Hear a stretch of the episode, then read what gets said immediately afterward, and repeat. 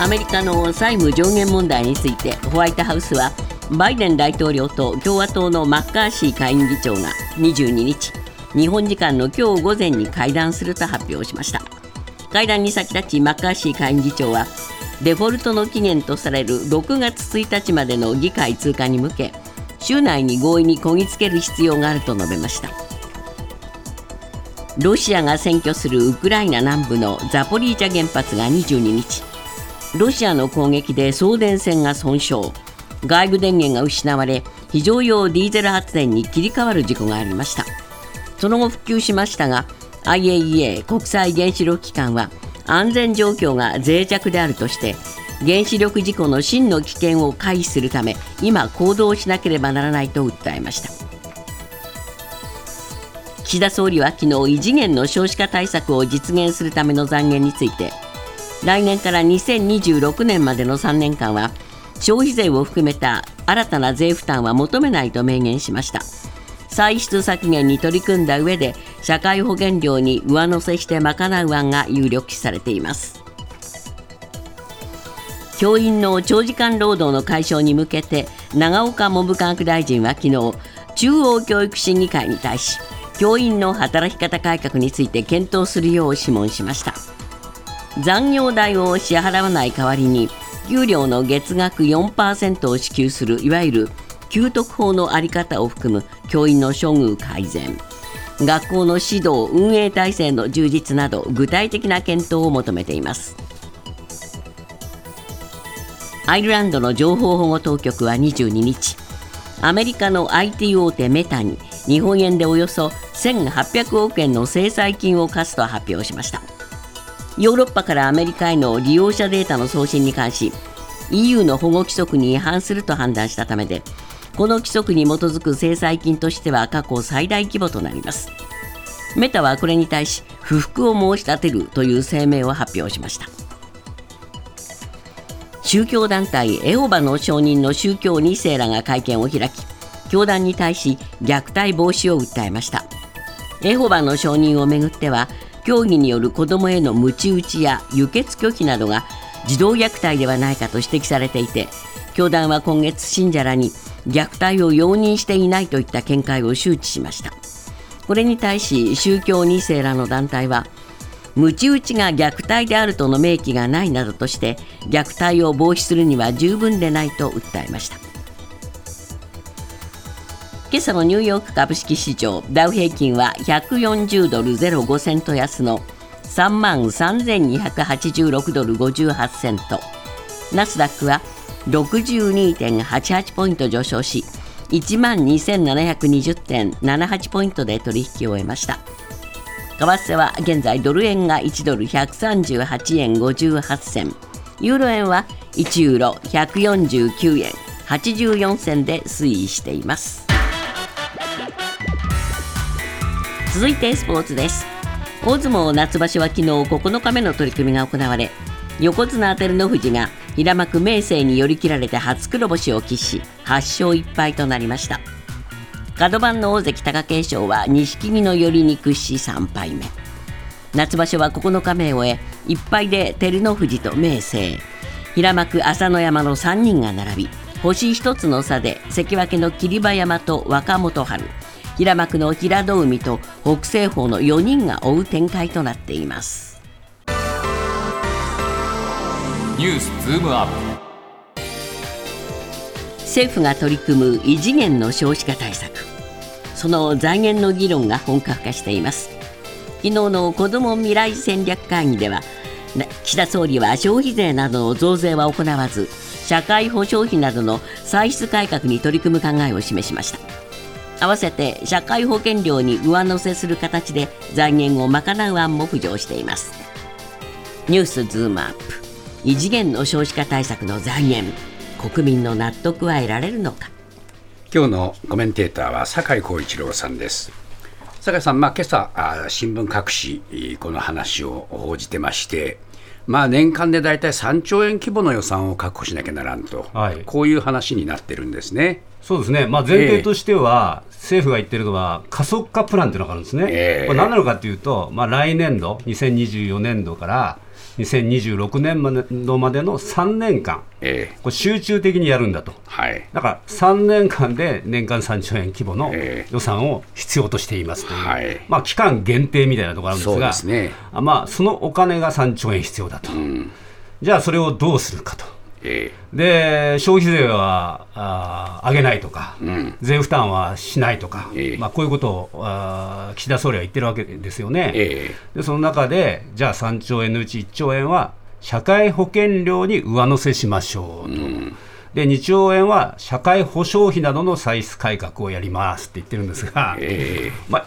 この社会保障も社会保険料も、ある意味じゃ我々にとってはですね、ええー介護だったり、えそうです。えー病院だったり、え我々の必須の金じゃないですえか。そうです。ええこここここに手を加えるっていうことだと思いますよね。そうですね、でまずうその社会保険料を上乗せしますっていうことは、ええはい。これは、まあ、あー医療保険が上がるってことですよね。そうですよ、あのー社会保険料の中には、ですね、ええ。いわゆる医療保険とその他の社会保障っていうのはあるんですけれども、医療保険の中、例えば、あのー国民健康保険とかね、えそれから企業の方だと健康保険組合とかね、ええ。いろいろあるじゃないですか、はい。それぞれがね。で、それをそこにですね、まあ、ある種の別枠を作って、ええ。別枠徴収しましょうというようなね、はい。のもそういう考え方が浮上してるわけですよね。そうですね。まあ、つまり上乗せですけどね、ええ。結局はね。え。で、それを、えーいつからやるかというと、2026年度から上乗せしていきますと。じ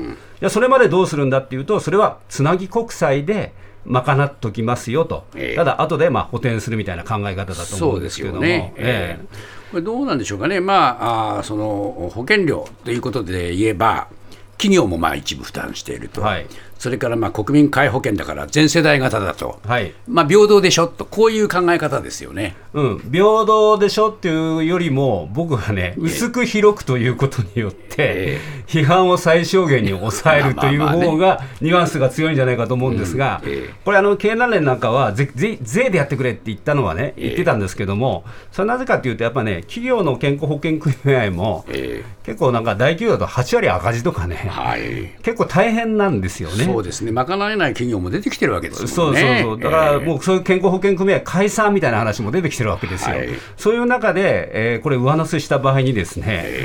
あ結構、あのーいろんな制度が瓦解しないかっていうのは、もう一つ不安が出てきますよね。はい。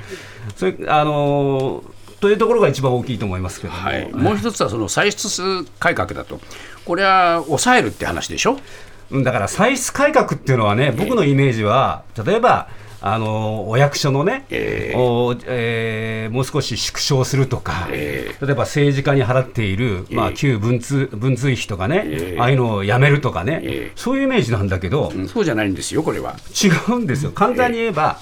お年寄りにかかる費用を削減して、え子育て支援に回しましょうという考え方だと思うんですよ。はいはい。これは。歳出削減というのはそういうことですよね、い。社会保障費が今、どんどん積み上が、まあ、高齢化してますから、ええ。つと積み上がるわけですよね。えところが、じゃあ、すえーそういう現場からすればですよ、え介護、えうん。どれぐらい、あのー介護の施設は、状況はどうなのかというと、4割ぐらいが赤字なわけですよ。はいでかつ、介護人材っていうのは、すごい給料が安いから、え上乗せしなきゃいけないっていうのでね、はい。上乗せを少しずつし始めて、さらに赤字が増えてるっていう状況なんですよね。そうすると、ですねどちらかというと、介護のお金を増やしてください。うん、というのが、こ まあ、実は国民の希望だけども、そこを減らそうって言われてるでしょ？そこを減らそうというのが、あもう一つの考え方なんですよ。これはね、なかなか国民のね、賛成を得られないと思いますよ、このアイディアね。そうなんですよ、全く得られないと思って、そこで、なんかこう、こっちを減らして、こっちを増やす、高齢者を減らしてっていうから、必須の金ですからね、ええ。それを減らして、子どもの金を増やしたら、国民的理解が得られないんじゃないかと思いますけどね。そうなんですよね、えまあ何かこの世代間の分断もね、起こりそうな気配がして嫌嫌な感じなんですけれども、まあそこまでして、この異次元の少子化対策をやって、えーお金を配る、はい。そのお効果はいかがなもんかという話にもなりますよね。そうですね、例えばええ。今回の、まあ、目玉政策は、3歳から小学生のね、ええ。第3子以降への支給を、今の月1万5000円から3万円に倍増しますと、えそれから今まで中学生まで、えー支給している対象を18歳まで延長しますと、ええ。まあ、これがポイントなんですけども、はい。じゃあ、それで、えー子供が増えるかっていうとですね、前にこの番組の番組でもやったんですけども、海外の事例を見るとね、えやっぱりね、育児休業を義務化するとかね、お金のかからないやりやり方ですよ、ええ。方が効果があるんですよ、はい。つまり女性、韓国もそうですけども、女性にいろんなものを押し付けている、えそういうものを制度的に変えていかない限りは、女性の方がねあ、全部私がやるの？みたいな話になるじゃないですか、えやっぱりね、そういうところを変えていくこともね、セットでやらなきゃこれはまずいと思いますよ。そうですね、えそれとまあ、どうでしょうね、今もう結婚しない世代も結構増えてきてるじゃないですか。そうなんですよね。うちのスタッフ見てみたってね、今日手を挙げてますよ。結構みんな、あのそう言っちゃなんだけど、いい年いってんだけど、でね、みんな結婚してないね。そうなんですよね。これ、ね、難しい問題だけども、だけどね、こういう世代増えてきてるじゃないですか、こういう人たちが。さっきね、話してたんですよ。えあのディレクターのね、彼女と。だから、これ税負担がすごいんですよ、逆に、この世代っていうのは税だけ取られて、えーえーち夢も希望もないみたいな感じになるじゃないですか。はい。だこの人たちがね、やっぱ安心できるような社会制度って作んないと、ー結婚だってね、考えなくなっちゃう。うんと思います、やっぱりね。そういうその根本的なところに目を向けてないなという、そういう印象が強いんですよね。だからまあ金の話は大事かもしれないけども、議論としては今、森尾さんがおっしゃったように、もうちょっと総合的に、ええ。ー皆さんが結婚したいなと思ったりね、えお子さんを見結婚たいな。したいと思ったら結婚できると、ええ。子供を作りたいと思ったら子供が作れるっていう環境を作ることの方が大事なんじゃないかっていう気がするんですけどね。その辺のメッセージがないですね。ニュースズームアップ長時間の残業さらにいくら働いても少額の給与しか出ず定額働かせ放題とも揶揄される公立学校の教員の処遇改善に向け長岡文部科学大臣は昨日中央教育審議会に対し具体策を検討するよう諮問しました。ニュースズームアップ。教員の定額働かせ放題解消なるか。これ嫌な言葉ですよね。定額働かせ放題って、こんなことが今の時代にあり得るのかというような話なんですけども、サービス残業。これがまあ実は先生たちの実態だったと。いうこと自体がもう本当に大きな問題なんですよね。そうですね、ええ。あの教員っていうのはまず残業代をは払われないんですよ。その代わり何してるかっていうと、給料のまあ月額の4%を支給してるんですね、えでそれを教職調整額っていう、こういう話なんですけども、ええ。まあ、それを見直そうっていう話なんですが、ええ。じゃあ、この4%ぐらい給給与に上乗せしてるのは妥当なのかっていうとですね、えこれ実はですね、1966年時点の平均残業時間で計算してるんですよ。1966年っていつの時代だって話ですよね。で、その時の平均残業時間が月およそ8時間なんですよ。月8時間。はい。じゃあ今はっていうとですね、ええ昨年度の残業時間見ると、あの推計ですけども、小学校の先生で月41時間なんですよ。中学校の先生だと58時間なんですよまあめ。ちゃくちゃですよね。だから、さっき、えー定額働かせ放題っていうまあ、言葉が4%なんて焼け石に水じゃないですか。ね水出てくるんですよ。え。これなんでそんなに教員が忙しいかっていうと、だって授業のために資料を作んなきゃいけないじゃないですか。えで僕なんかね、ご近所もそうだけど、部活がね、結構大変ですよ。朝ね、6時半ぐらいに行って、夜帰ってきますよ。はい。あのメディアの人間より忙しいなっていう、あと郊外の見回りとかね、なんか授業以外にやらないことがあまりにも多い、がねええおというのがやっぱり大きいと思いますよそうねで。すね。まあ、これでもって少し改善しようっていう動きが出てきて、えー指示が出ましたが、どういう指示なんでしょうかね。これを今のさっきのね、4%を10%以上に引き上げるというのが一つ。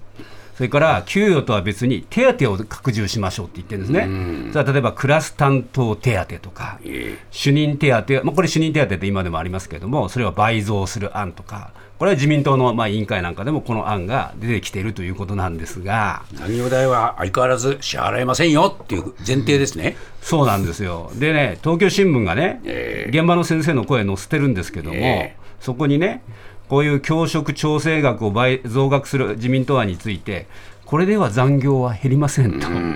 ね、やはりあの特級法っていうこの給あ給特法っていうね、法律の廃止が最良の選択肢で、ええ。それがダメでも残業を命じる校長ら管理職の責任を明確にして、え働いた時間に応じて残業代を支払う規定にしてほしいと、まあ、つまり残業代払ってくださいと。いやもうそうじゃなきゃおかしいでしょだって教員以外の他の職種って残業代ほほぼ出てるじゃないですか、そうねええそれだけで出ないって、これ、労働基準法上どうなのっていうう。気もしますからね。そうなんですよね。えええだけどどうしてこんなことがね改革のその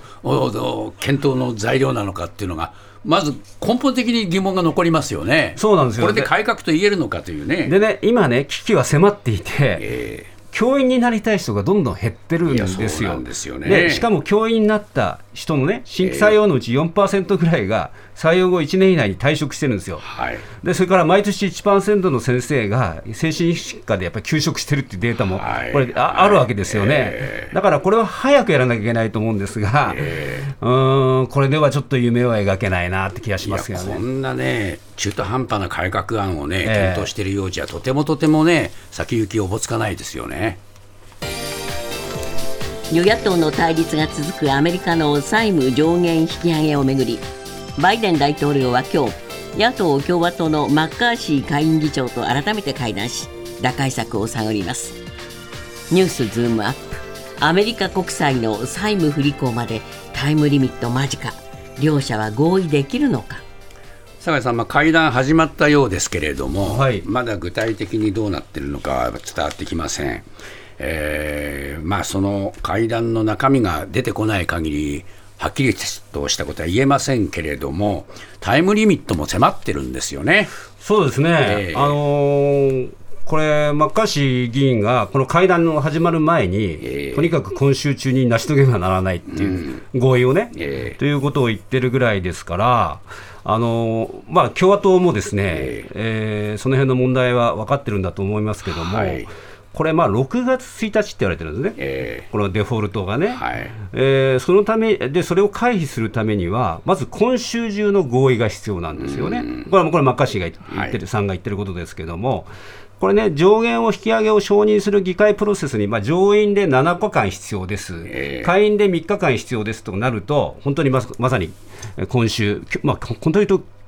今日ぐらいにええ。ある程度の合意案がか固まらないと、はい。なかなか厳しいっていう状況になると思いますよね。そうですね。ええこれどうなんでしょうかね、やっぱりその歳出削減をお要求されてるわけですから、はいまあ、バイデンさんもどこかで妥協しなきゃならないっていう、それは分かってるわけでしょ？そうですね、ええ。あの実際あの、バイデンさんは21日のツイッターで、ですね、日本円にするとまあ138兆円以上の歳出削減計画を提示したんだと、ええ。だから共和党も自分たちの要求だけをあやるんじゃなくて、ええ。ーそろそろ受け入れる時期じゃないのっていうことを言ってるんですーが、はい。これね、何がこうぎ額だけじゃないんですよ。うん。例えばあーマッカーシー議員というか、共和党が言ってるのはね、バイデンさんのこう目玉である気候変動対策費、撤廃しろとかね、ええ。それからちょっと低所得民主党ってど低所得者に優しいから、低所得者向けの補助金をね、補助の条件をね、ちゃんともう少し厳しくしろとかね、えなんていうかな、こうそれぞれの政党の政策に関わるようなところはについてこう、なかなか妥協できてないっていうところがええ。あるわけですね。はい。でいでかつ、それぞれのマッカーシーさんの後ろにはトランプさんが妥協するなって言いですね、えバイデンさんの後ろではですねサンダース上院議員が、え女交渉やめちまえって言ってるし、というね、この2人がね、板挟めに合ってるっていうところが問題だと思いますよ、やっぱり。ですね、え。まあこれがあ会談で何かあ先行き、えー積極的な、えー見 見通しが出るかどうかっていうのは、はいちょっと分かりませんね、まだ。そうですね、あのそれぞれ抱えてるものが大きすぎるっていうことだと思いますよね。もっとプールのスポットライト。誰一人取り残さない社会をキーワードにゲストをお招きしながら勉強するやつ。みんなで考えてゆこうスポットライト。毎週日曜夜11時配信スタート